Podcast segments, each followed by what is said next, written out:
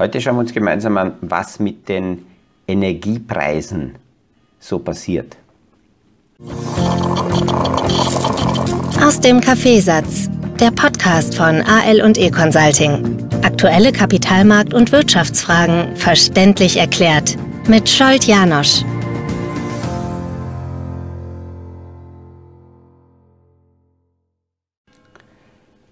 Habe dafür zwei äh, aktuelle Marktanalysen von JP Morgan und von DBS Research genommen.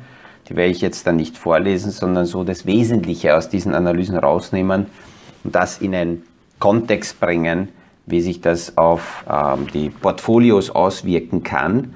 Äh, philosophisch hineingehen, wie weit sich das auf unser Leben auswirkt, äh, das werde ich heute eher auslassen. Bevor ich mit dieser Thematik beginne, äh, möchte ich auf einige Rückmeldungen, die ich bekomme von den Hörern, kurz reagieren. Einerseits ist es sehr nett, danke. Viele Rückmeldungen, die äh, mich erreichen, dass Hörer sagen, ja, es wird langsam ein fixer Teil ihres Lebens. Sie hoffen, dass in der Früh gleich um, um halb neun, neun, je nachdem, wann sie also unterwegs sind, dass da die aktuelle Podcast-Folge schon hochgespielt ist.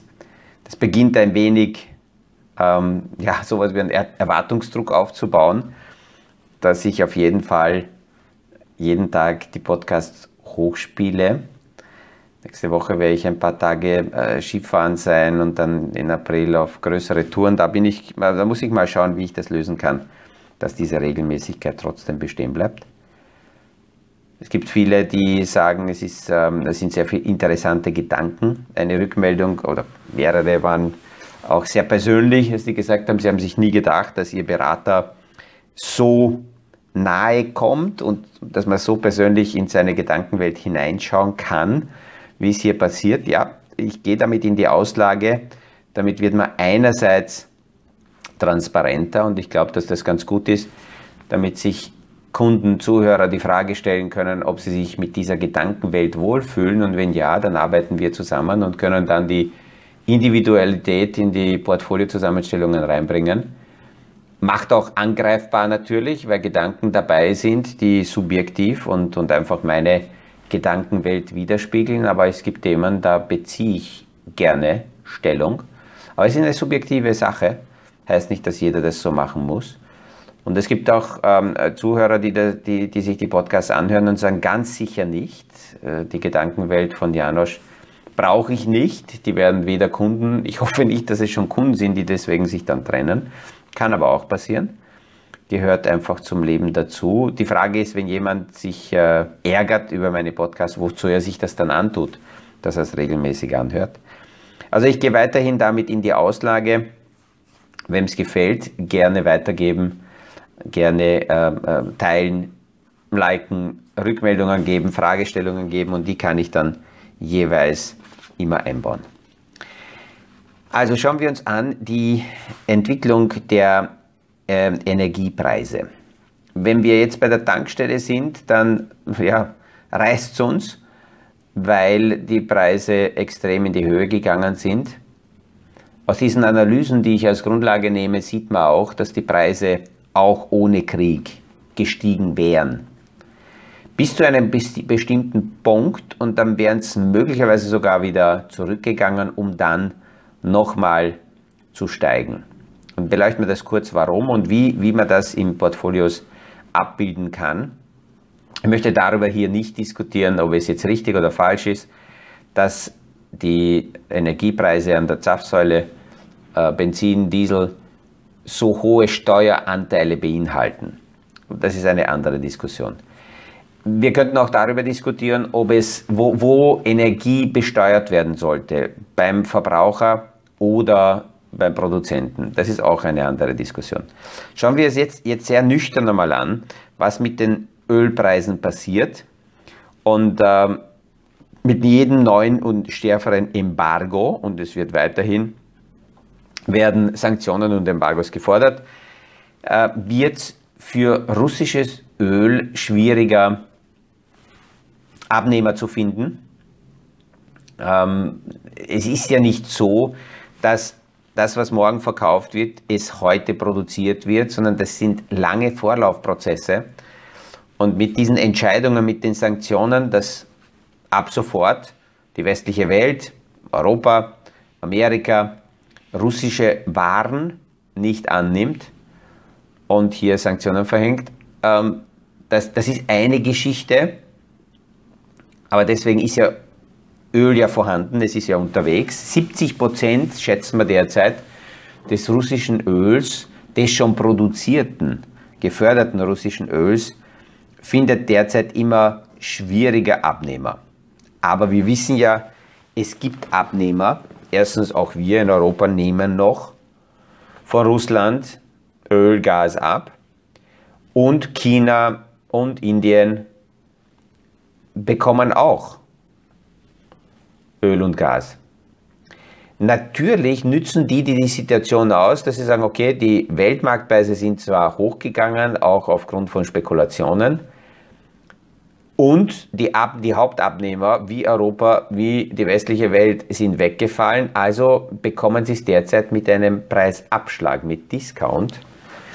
Ähm, das, was, was Russland noch gefördert hat und was verfügbar ist, weil das, das, diese Ölmenge will ja irgendwo hin. Das ist wie Wasser, wenn man, wenn man riesige Felsblöcke dem Wasser in den Weg stellt, dann hört das Wasser nicht auf zu fließen, sondern sucht sich neue Wege. Und das passiert auch jetzt an den Weltmärkten.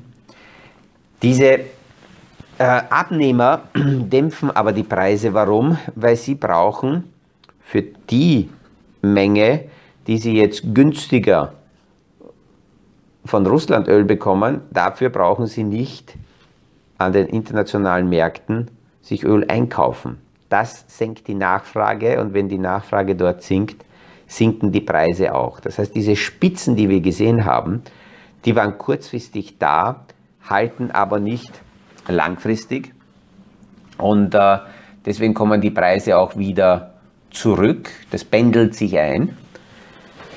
Auch ohne Krieg wäre, wären die Ölpreise gestiegen, alleine schon deswegen, weil dieser gesamte Green Deal, ähm, diese, dieser Ausstieg aus den fossilen Energieträgern, äh, man kann es drehen und wenden, wie man will, von der Politik sehr mühsam, sehr schwach ähm, kommuniziert wurde und das hat dazu geführt, mit diesem Zeitdruck, der hier aufgebaut wurde und das Ganze nicht effizient aufgebaut war, dass die Preise sowieso gestiegen wären.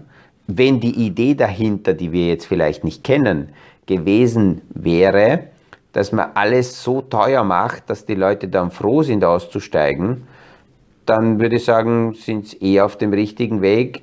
Möglicherweise gäbe es aber auch andere äh, Methoden.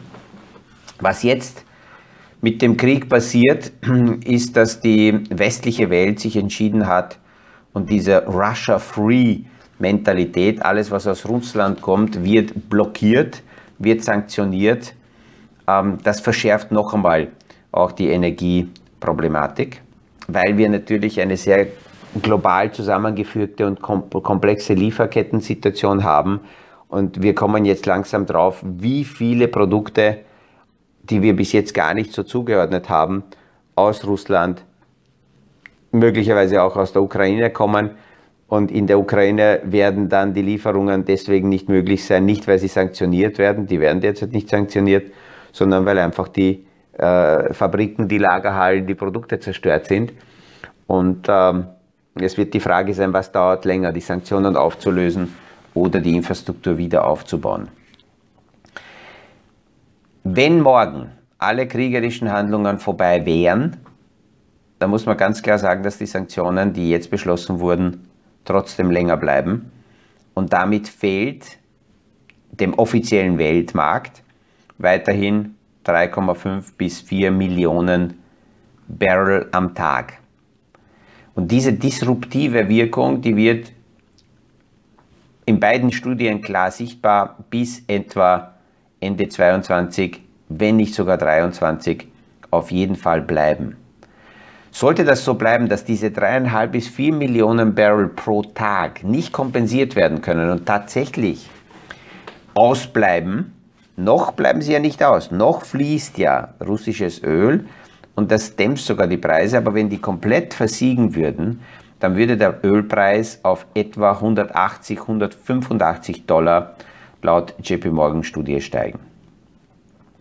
In der Zwischenzeit suchen wir natürlich nach alternativen Lösungen. Es wird verhandelt ähm, einerseits mit dem Iran, andererseits mit Venezuela. Natürlich krampft die westliche Welt zusammen, weil die Embargos, die hier verhängt wurden, nicht umsonst verhängt wurden.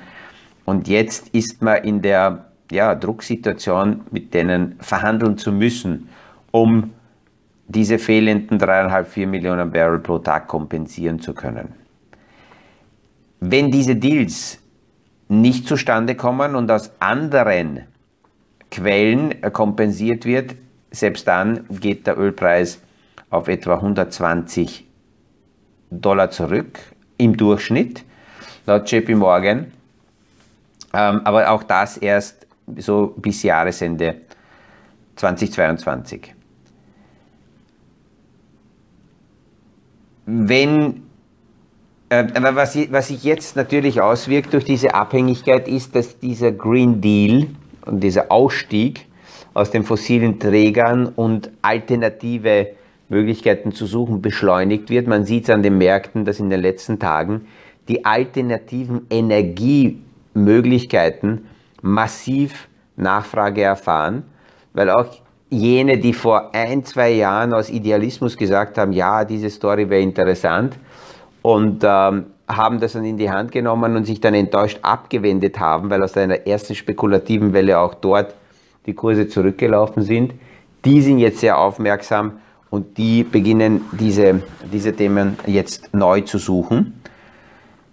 Wenn es gelingt, diese dreieinhalb bis vier Millionen zu kompensieren, dann kommt JP Morgan zum Fazit, dass im Durchschnitt wir trotzdem zwischen 90 und 100 Dollar mit dem Ölpreis weiter pendeln werden.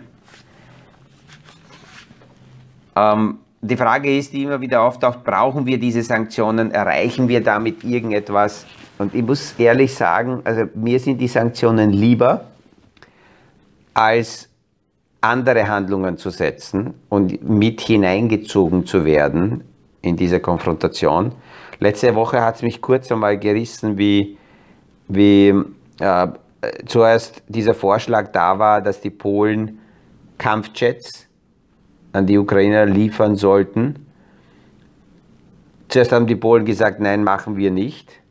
Dann kam wieder die Idee, sie machen es doch, liefern es aber nicht direkt, sondern über äh, deutsche NATO-Stützpunkte. Rammstein war hier im Gespräch, wenn wir da mittendrin wären und ich äh, höre mal ab und zu so quer einige Podcasts an und diese äh, schlauen Sprüche, die dann hier kommen und sagen, ja, wir sollten intervenieren, wir sollten äh, die unterstützen, wir sollten in Kämpfe gehen. Also vernünftige Analysten empfehlen sowas nicht. Die sagen ganz klar, auch wenn Sanktionen auch uns betreffen, es ist immer noch deutlich geringer, was daraus an Schaden entsteht, als wenn man sich damit hineinziehen lässt.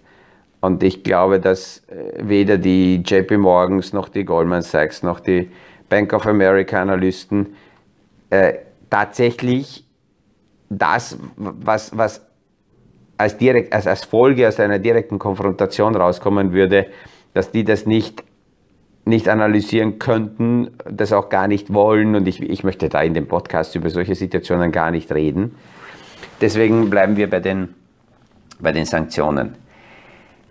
Sehr praktisch bewertet DBS Research die aktuelle Situation, weil sie sagen, die großen Förderfirmen, die großen Energie, althergebrachten Energieförderer, die haben natürlich diesen Preissprung, den es derzeit in den Märkten gibt, noch nicht eingepreist. Die sind viel träger. Dieser althergebrachte Energiesektor ist derzeit von den Börsenkursen her auf ein Preisniveau von etwa 65 bis 80 Dollar eingestellt. Das heißt, in den Kursen dieser Unternehmen und dieses Sektors ist die aktuelle Situation und das, was kommen wird mit den höheren Preisen, nicht eingepreist. Und überall dort, wo diese Sektoren in den Portfolios schon drinnen sind, ja, da braucht man nicht sehr viel reagieren, vielleicht ein wenig rebalancen, austarieren, wenn die zu weit weg nach oben gehen, Teile vielleicht verkaufen, realisieren und umschichten. Und in all jenen Portfolios, wo diese althergebrachte Energiethematik noch nicht drinnen ist, dort könnte man überlegen, ob man das nicht mit einzelnen äh, Prozentteilen mit dazu nimmt, weil diese Transformation Richtung Green Deal ist keine Frage, die wird kommen, aber nicht von heute auf morgen und dazwischen wird es immer wieder äh, Preisschübe geben, auch bei den althergebrachten Energieformen. Jetzt hat diese Konfrontation und die Sanktionen die Ölpreise in die Höhe getrieben. Das wird zurückkommen aus mehreren Gründen, weil eben diese erste Spekulationswelle abklingt, Öl weiterhin zur Verfügung steht und äh, die Alternativen beginnen immer stärker und immer interessanter zu werden. Damit sinkt der Preis, weil dieser spekulative Anteil aus dem Markt rausgeht. Bei niedrigeren Preisen werden dann die Förderkapazitäten zurückgefahren, weil es sich einfach nicht lohnt, unter einem bestimmten Preis weiterhin zu fördern. Damit wird weniger Nachfrage sein und dann kommt die nächste Welle, wo es dann wieder teurer wird, weil mit weniger, also weniger Produktion, weniger Angebot, Entschuldigung, nicht Nachfrage, es wird weniger Angebot sein. Wenn aber auf der Nachfrageseite immer noch hohe Nachfrage da ist, dann geht normalerweise der Preis wieder nach oben und so pendelt sich das ein. Es kommt auch die Frage, warum macht man das, dass man einfach aufhört zu produzieren, weil, es sich nicht lohnt, weil es ist ja gut, wenn die Energiepreise niedrig sind. Wir sehen das jetzt bei der Schwerindustrie, dass einzelne große Firmen die zwar produzieren könnten, aber weil die Energiepreise so stark gestiegen sind, einfach die Produktion einstellen und sagen, naja, wir können wirtschaftlich und sinnvoll nicht mehr produzieren. Die Energiekosten waren bis jetzt, sagen wir, 5 oder 10 Prozent. Jetzt sind die Energiekosten und die Rohstoffpreise 60 Prozent der Produktionskosten. Also zahlt es sich nicht aus. Also produzieren wir einfach nicht. Damit ist dann wieder weniger Angebot da. Wenn weniger Angebot da ist, aber die Nachfrage da ist, steigen wieder die Preise und damit sind wir in diesem Kreislaufmodell wieder drinnen. Zum Schluss noch eine Frage, die mich erreicht hat. Wann kehren wir wieder zu einer geordneten Situation zurück? Das hat ein Anleger mich gefragt. Und ich würde hier den Neil Ferguson äh, am ehesten zitieren. Das ist ein Wirtschaftshistoriker, Wahrscheinlich gefällt er mir deswegen gut, weil ich ähnlich wie er wirtschaftliche Zusammenhänge aus historischem Blickwinkel und historische äh, Ereignisse aus wirtschaftlichem Blickwinkel gern beleuchte.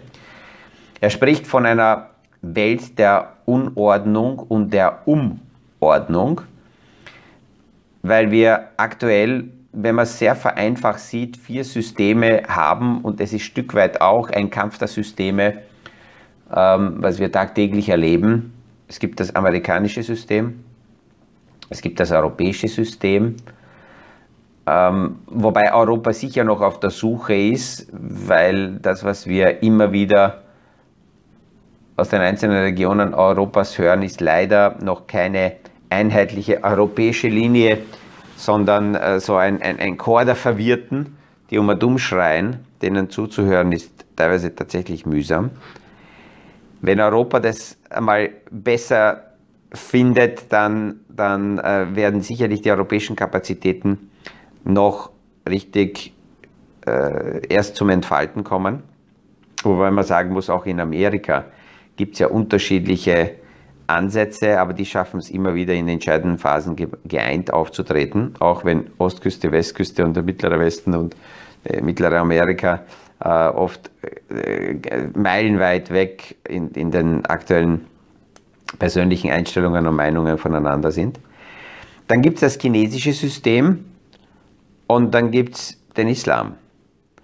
Und Ferguson sagt, klar, diese Systeme, die kämpfen gegeneinander und mal ist die eine Version stärker, dann die andere Version.